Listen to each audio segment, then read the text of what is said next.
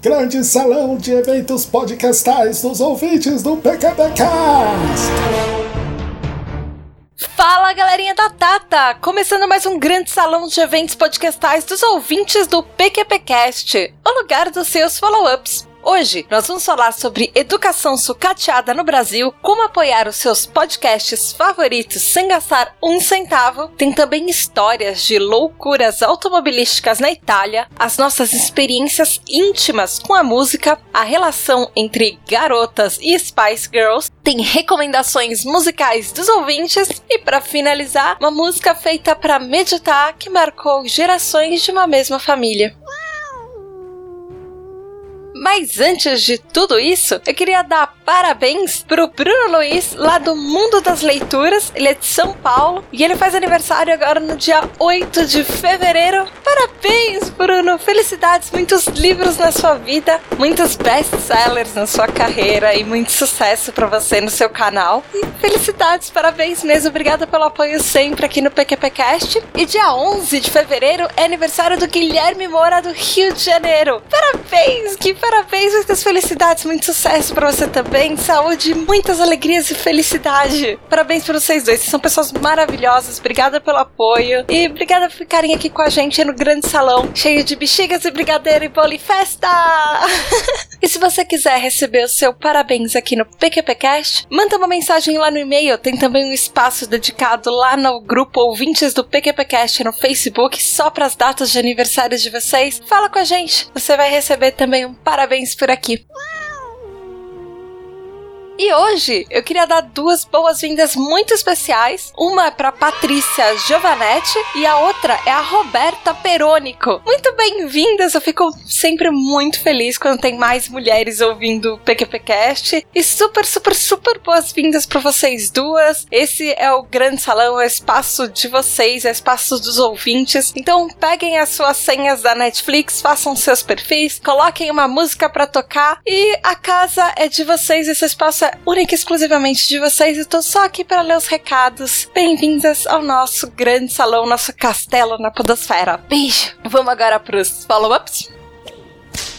No episódio 116, Porque a Educação Não Foi Prioridade em 2016, o Rodrigo Bamondes, lá do Confiante, ele fala assim que os dois episódios, que esse episódio teve parte 1 e parte 2, ele fala que foram sensacionais. E eles fazem um ótimo panorama de boa parte da educação pública do país, desde o fundamental até o ensino superior, e fazem um bom apanhado nesses dois episódios. Ele acha que não faltam professores bons. Pro Rodrigo, ele acha que faltam faltam bons salários para atrair bons professores e também para mantê-los nas escolas. Ele conhece vários profissionais que ao, abandonaram as salas de aula justamente por causa dessas questões salariais. E ele acha que a educação pública tem qualidade, sim, mas a qualidade varia muito de escola para escola. Conta que um grande amigo dele fez questão de matricular a filha numa escola pública e ele participava ativamente no conselho de pais e tudo, e era uma escola próxima ao centro aqui de São Paulo, que tinha tudo, tinha até impressora 3D e umas atividades extras que assim seria o sonho de muitas escolas, inclusive particulares, públicas, enfim. Mas que ele também conhece algumas outras escolas de periferia, por exemplo, algumas da divisa com Guarulhos, que é uma cidade aqui ao lado de São Paulo, onde alunos de 9 anos já fazem parte do PCC, o primeiro comando da capital, e que as escolas vivem num clima tenso de terror terror, assim. E ele acha que, na grande maioria, a falta de qualidade, a baixa qualidade das escolas tem um reflexo nisso, na, nas crianças se envolvendo desde cedo com o crime. E ele acha que isso também é reflexo da população em geral, que ela ignora um pouco a qualidade das escolas, que a maior parte das pessoas só reclama quando não tem aula, mas não se a qualidade em si das escolas é boa ou não para os filhos. Eles se preocupam se a criança está na escola ou não, se faltou na aula ou não, e se vai ter aula ou se tem gente em greve. E muitos pais, o Rodrigo fala que nem ao menos se preocupam com a educação que eles dão para as crianças dentro de casa, que eles delegam isso para a escola. Rodrigo também conta que os serviços prestados aos cidadãos, ele acha que estão com uma péssima qualidade. E ele acha que tá tudo sucateado propositalmente, tanto a escola, a saúde, a segurança pública através das polícias e dos presídios, enfim, e que querendo ou não a gente se acostumou com isso. Ele fala que quem podia tirou os filhos das escolas públicas, colocou nas escolas particulares, passou a pagar plano de saúde e exigir planos de saúde melhores das empresas onde trabalham, ao invés de fazer isso do governo. E ele fala: vocês percebem o absurdo disso? Que o único jeito de a gente melhorar isso é um trabalho em conjunto e cobrando do nosso governo. Ele acha que a gente não vai conseguir mudar essa situação dos professores sem melhorar também, por exemplo, a situação do posto de saúde do bairro, da segurança pública, do rendimento das condições de trabalho dos policiais também, por exemplo. E que esse abandono governamental, ele foi feito aos poucos, ao longo de décadas e décadas e décadas. E que exatamente como isso, nós só vamos conseguir mudar isso também com o trabalho de formiguinha. Porque se demorou tanto tempo para ficar nessa situação que a gente está hoje, igualmente a gente vai demorar para mudar, não vai ser de um dia para o outro que vai ter milagre. Rodrigo fala que ele acompanha até hoje a situação dos professores, principalmente nessa esfera municipal,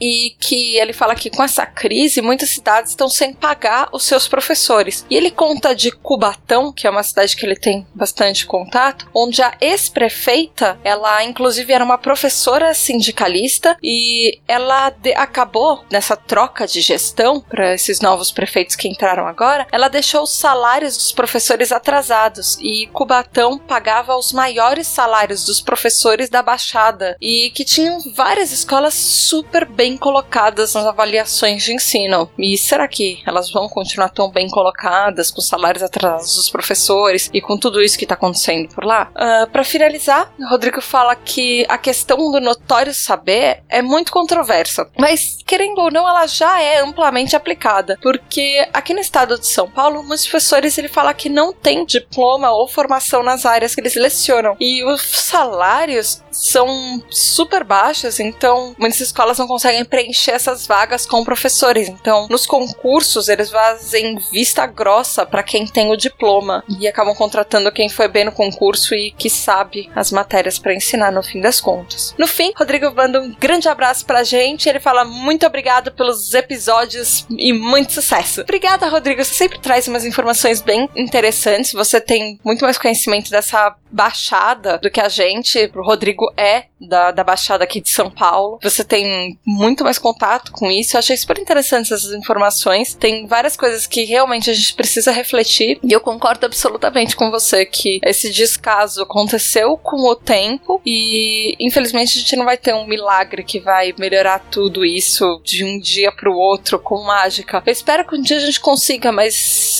eu acho que talvez nós estejamos indo para um poço ainda com um buraco ainda maior. A gente esteja cavando muito mais em vez de tentar escalar esse poço. Obrigada pelo comentário, Rodrigo. Beijos. Já no Grande Salão 36, vamos desafiar a gravidade em 2017. O Eric Leal fala assim que ele ficou surpreso ouvindo o nome dele no podcast. Yay! Ele fala que a recepção foi super calorosa e até algumas semanas atrás ele raramente comentava num vídeo do YouTube sequer, num podcast, num artigo da internet, em qualquer mídia. Mas aí ele conta que ele começou a perceber como é importante apoiar os produtores de conteúdo que ele acompanha. E aí ele fala que a partir daqui eles vão se chamar de artistas. E aí o Eric conta que não é oportuno para ele apoiar financeiramente, nesse caso por enquanto, mas que ele decidiu fazer uma coisa simples. Olha que ideia genial. Comentar, elogiar, criticar, dar um retorno a, a essa relação, à obra das pessoas que ele acompanha. Ele acha que o pesadelo do artista é a indiferença. E que a arte é feita para gerar reação. E quando isso não acontece, significa que a arte não atingiu seu objetivo. Então, ele fala que ele gostou do podcast, que ele gostou da música no final. E, ele fala que é isso e até logo. Obrigada, Eric. Obrigada mesmo, mesmo. E espero que você goste da recepção calorosa. Sei lá, eu tento ser aberta com todas as pessoas, porque é, é bem isso que você fala. Não é só um momento que vocês dedicam o tempo de vocês para ouvir alguma coisa que a gente faz, sabe? Que a gente gasta o nosso tempo fazendo. Mas é muito legal saber o que, vocês pensam. E é realmente isso é meio que uma forma de pagamento mesmo que a gente não tenha dinheiro para fazer um crowdfunding do podcast ou fazer alguma coisa do tipo padrinho, só as pessoas que já comentam ou que divulgam podcast ou falam: Olha, eu ouvi, você sabe o que é podcast? Eu ouvi uma coisa que tem a sua cara e mostra assuntos legais, de repente espalham o PQPcast pros amigos, pra família, na ceia de Natal, sei lá.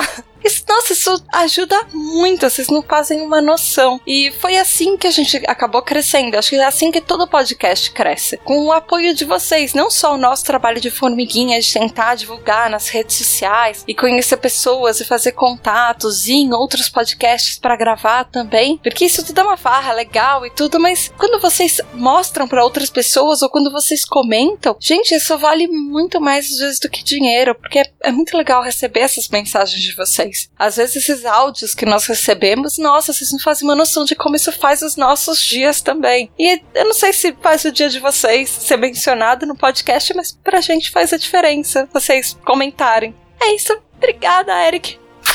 Beijo. Ah, e se alguém quiser patrocinar o PQPcast, por que não? Eu tô aberta a fazer propaganda de viagem, shampoo, condicionador, quem sabe? A gente tem um anunciante por aqui. Se você quiser anunciar no PQPcast, fala com a gente, né? Porque a gente também não tá negando anunciantes.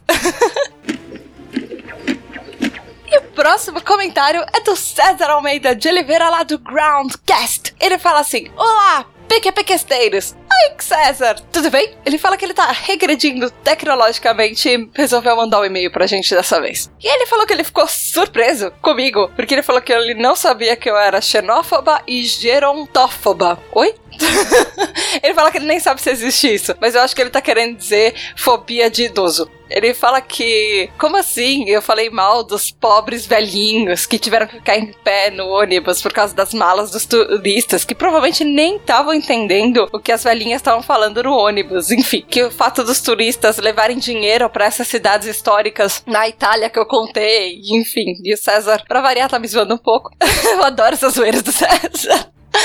Mas foi por causa da história que eu contei de uns velhinhos no ônibus na Itália, indo pra Tivoli, nesse grande salão 36. Se vocês ficaram curiosos, vão lá ouvir que a história é divertida. Mas não, César, eu não tenho fobias ou eu tento não ter preconceitos. E eu acho que os velhinhos tinham razão. Eles podiam ter dado três passos pra frente no ônibus e sentado nos lugares vagos. Óbvio que eles podiam. Mas eles não quiseram, eles quiseram ficar de pé no meio do ônibus reclamando. É, as malas estavam erradas de estarem no ônibus, pegando lugares de pessoas que pagaram a passagem deveriam estar sentadas? Obviamente que sim. Mas as coisas não funcionam tão bem assim. É, na verdade, o Brasil é muito parecido com a Itália. A Itália é muito parecida com o Brasil. Eu acho que o RueBR impera naquele lugar também. Aquele lugar Amazônia. É uma zona maravilhosa, uma zona histórica, mas é aquele lugar Amazônia. É o lugar mais foda-se do universo. É tudo, tudo. É foda-se. É, é, acho que a expressão que eu posso usar pra Itália. É assim, a relação que eles têm com todos, todo mundo que não é de lá. Foda-se. E aí o César continua falando, brincadeiras à parte, ele acha que essa história de andar de ônibus nem valeu como uma aventura automobilística pela Itália. Mas ele fala que oportunidades não vão faltar para uma pessoa que tem mais milhagem do que comissária de bordo da Emirates.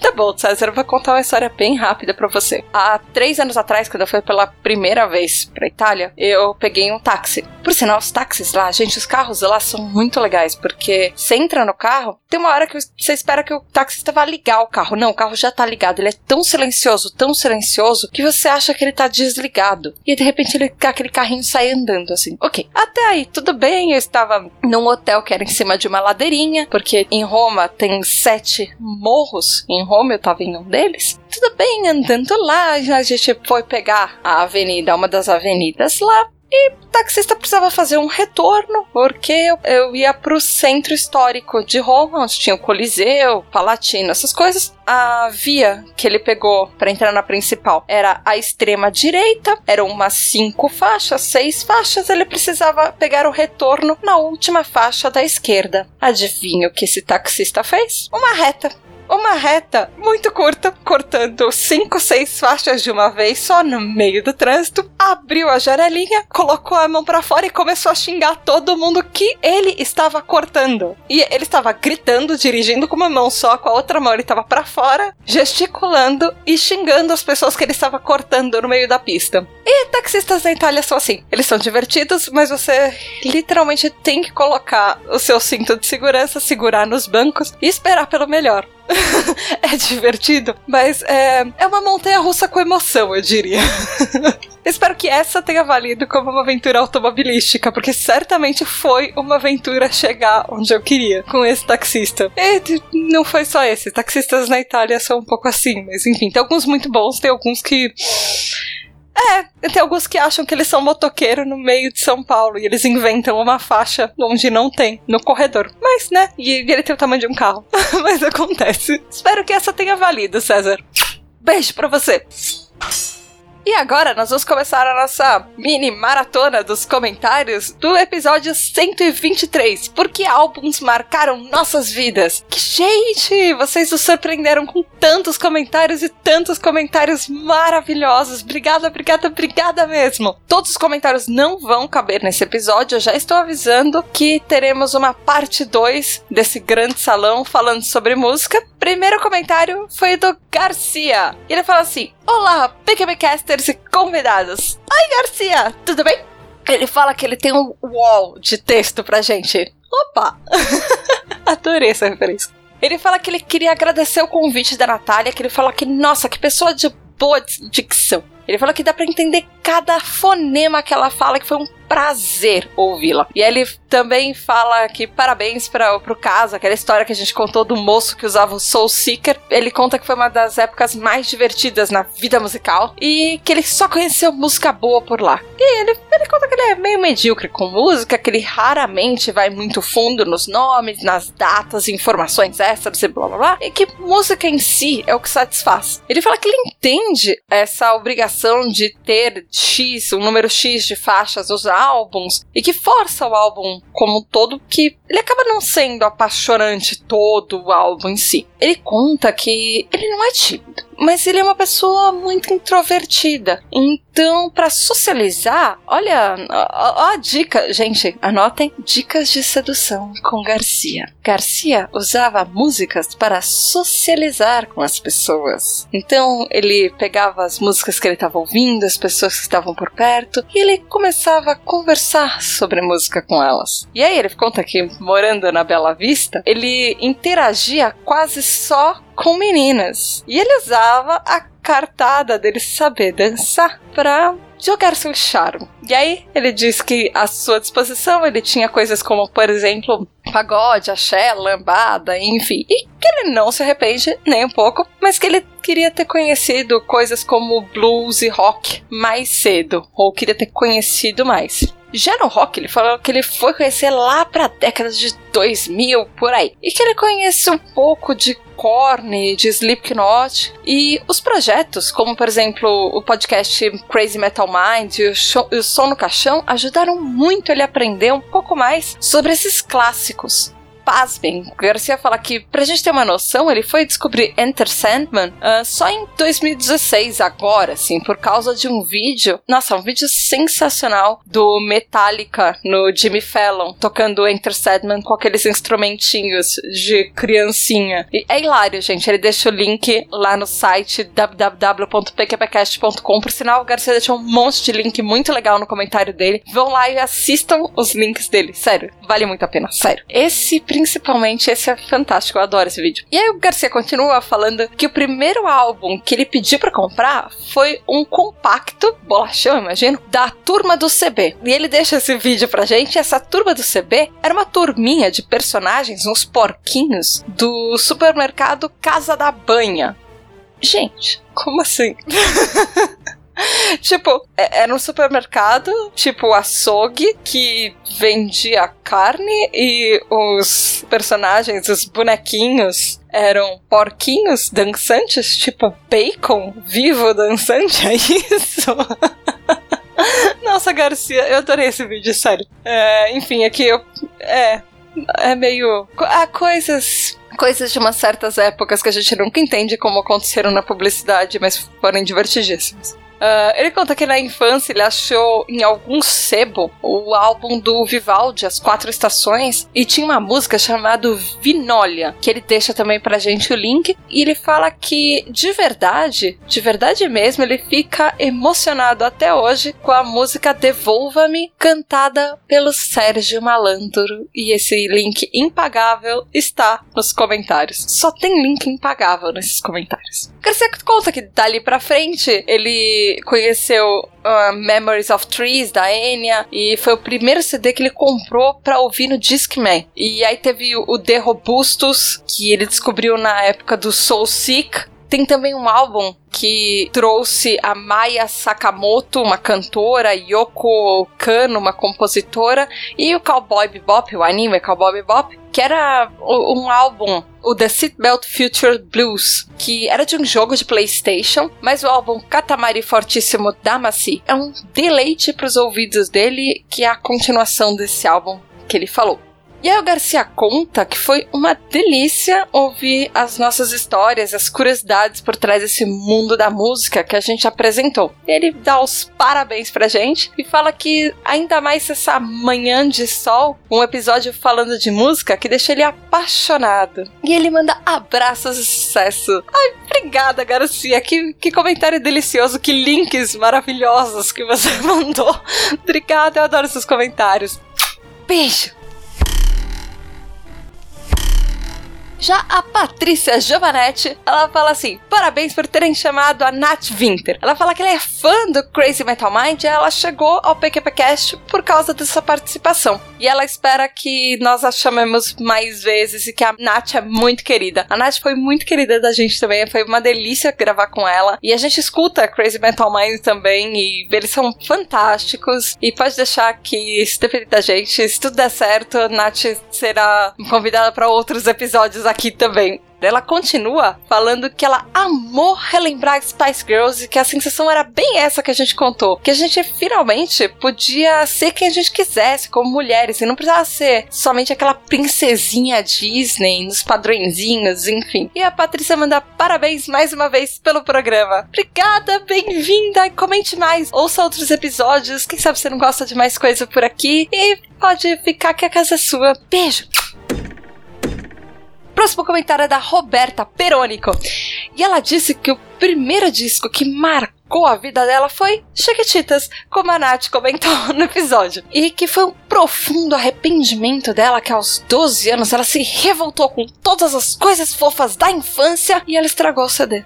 E ela conta também que Spice Girls marcou muito a vida dela também, como acho que todas as garotas. E ela fala que nós citamos Moonspell e a faixa favorita dela é Noturna. E em 2001 ela gravou até uns sons tipo Typo Negative, Paradise Lost, Motorhead, Anthrax, numa fita de cassete. E inclusive por cima de umas músicas de bossa nova de quando ela participava do coral da escola. E foi o primeiro contato contato que ela teve com uma vertente mais alternativa de rock, e isso a marcou bastante. E ela fez mais fitinhas assim, e foi assim que ela conheceu muita banda boa. Que na época ela não tinha internet em casa, e aí ela anotava o nome das bandas de uma maneira super tosca, até porque ela não mandajava nada de inglês. Mas que ela ficava super feliz em treinar os ouvidos, e quando ela conseguia reconhecer uma banda pelo vocal, pelo estilo de tocar, enfim. Nossa, eu fazia exatamente a mesma coisa às vezes eu sabia quem que tava tocando, mas eu tentava entender os padrões das músicas para diferenciar algumas bandas que eram meio parecidas, Roberta.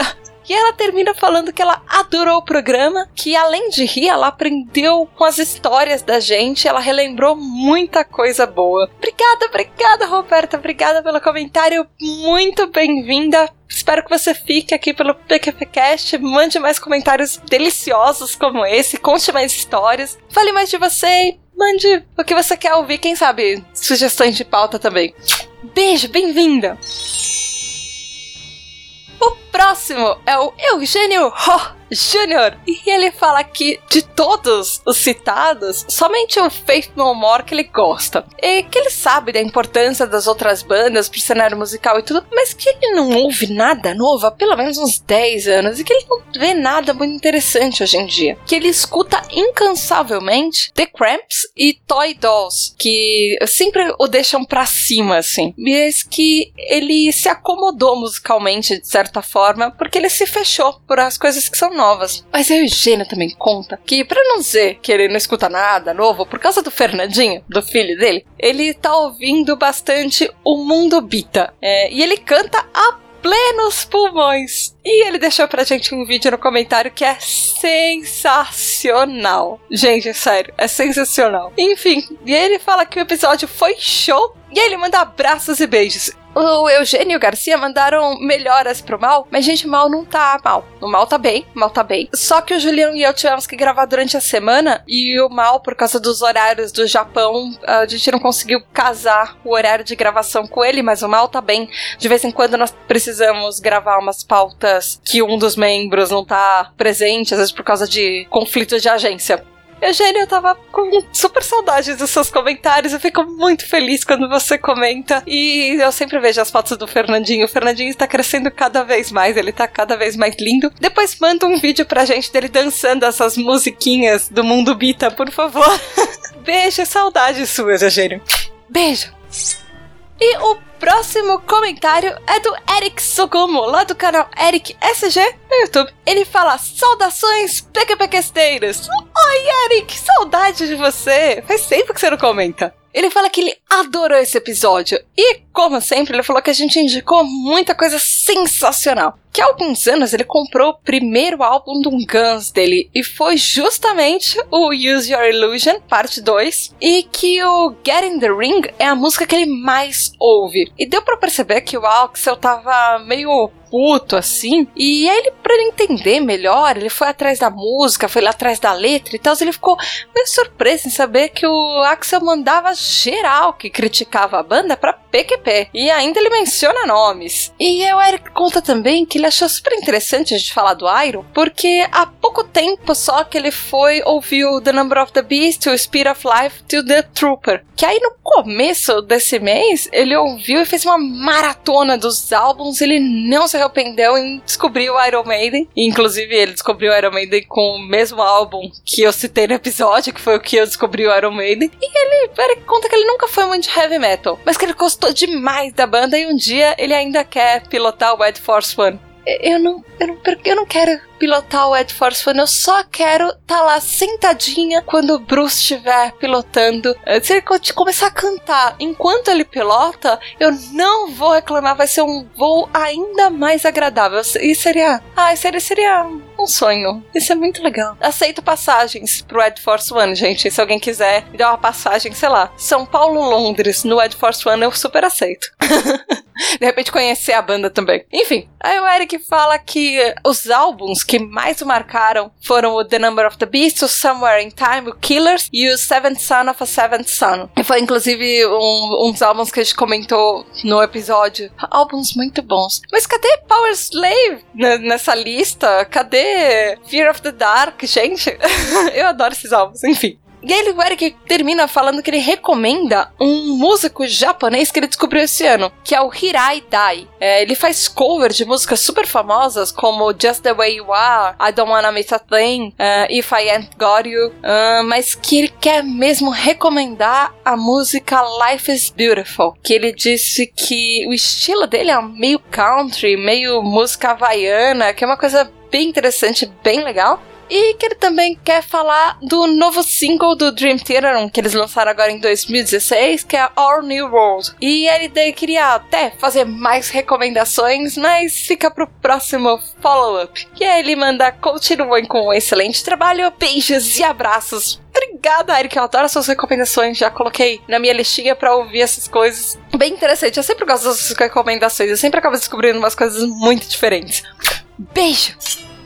E o último comentário do dia é do Eric Leal. E ele fala: Olá! Oi, Eric, tudo bem? Ele fala que ele achou super interessante essa conversa da gente contando as histórias por trás dos álbuns que cada um escolheu. E ele fala que isso conta bastante dessa relação que a gente tem com a música. E aí ele fala que talvez, por ele ser um pouco mais jovem, ele não criou essa relação com os álbuns, mas que ele dá muito mais valor para as músicas específicas. Então, que ele às vezes fica meio entediado com uma música e ele passa para a próxima que ele não ouve o disco desde o início até o fim, mas ele escolhe as músicas prediletas. E quando o artista é muito bom, aí que ele vai pegar o álbum todo ou que ele vai pegar toda a discografia. Mas eu não acho que isso é uma relação de idade, Eric. Porque, por exemplo, o Garcia falou que ele faz exatamente a mesma coisa que você e ele é mais velho do que eu. Ou pelo menos eu acho que ele é um pouco mais velho do que eu. E você, pelo jeito, talvez seja um pouco mais novo do que eu. Então eu acho que é o tipo de personalidade, talvez. Eu não sou muito de pegar o álbum todo também. Eu fazia isso quando eu ouvia o CD, porque eu deixava o CD tocando. Mas depois que eu comecei a ter, por exemplo, o Inamp, ouvir música no iTunes, essas coisas, eu tenho uma relação muito mais próxima de vocês de pegar as faixas e depois eu vou ouvir uma, um álbum inteiro, uma discografia ou alguma coisa assim. Eu faço exatamente com vocês. Atualmente eu quase não ouço música, eu ouço podcast. Mas, né? Fazer o quê? E aí o Eric continua falando que música para ele é muito mais do que uma distração ou um entretenimento, para ele é um exercício. Então demanda tempo e dedicação. Então desse modo ele não investe o tempo dele em música que ele não acha que vale a pena. E aí ele fala que é isso que ele tinha a dizer e tchau. Eric, obrigada, viu? Ó, dois comentários seus em um episódio só. Obrigada, obrigada mesmo. E eu, eu fico muito feliz quando você comenta, e principalmente que eu sei que você não costuma comentar em muitas coisas. Obrigada mesmo. Espero você no próximo Grande Salão. Quem sabe? Com mais comentários? Beijo! Gente, é isso por hoje. Se vocês quiserem mandar mais comentários, ou se o seu comentário não foi lido aqui hoje, calma, teremos uma parte 2 falando de música, porque ainda sobraram comentários grandes que estão por aí falando de músicas bem legais. E comentem lá no site www.pqpcast.com. Não esqueçam de dar os seus coraçõezinhos pra gente saber o que vocês estão gostando, o que vocês não estão gostando. Falem com a gente também no e-mail pqp.pqpcast.com. Se vocês quiserem mandar áudio, mandar meme, mandar foto, vídeo, o que for, a gente adora receber essas coisas. Eu adoro receber os áudios de vocês, inclusive. E também entrem na página de Porquê para PQP no Facebook e no grupo Ouvintes do PQPcast. Sei lá, de repente vocês postam os álbuns de vocês completos na faixa lá no grupo. Compartilha com os outros ouvintes, faz um diálogo, troca alguns gostos. Quem sabe vocês encontram pessoas muito legais também. E vocês podem falar com a gente no Twitter no arroba underline PQPcast. Cola lá que tá! Bombando. E hoje, para finalizar o episódio, eu trouxe uma música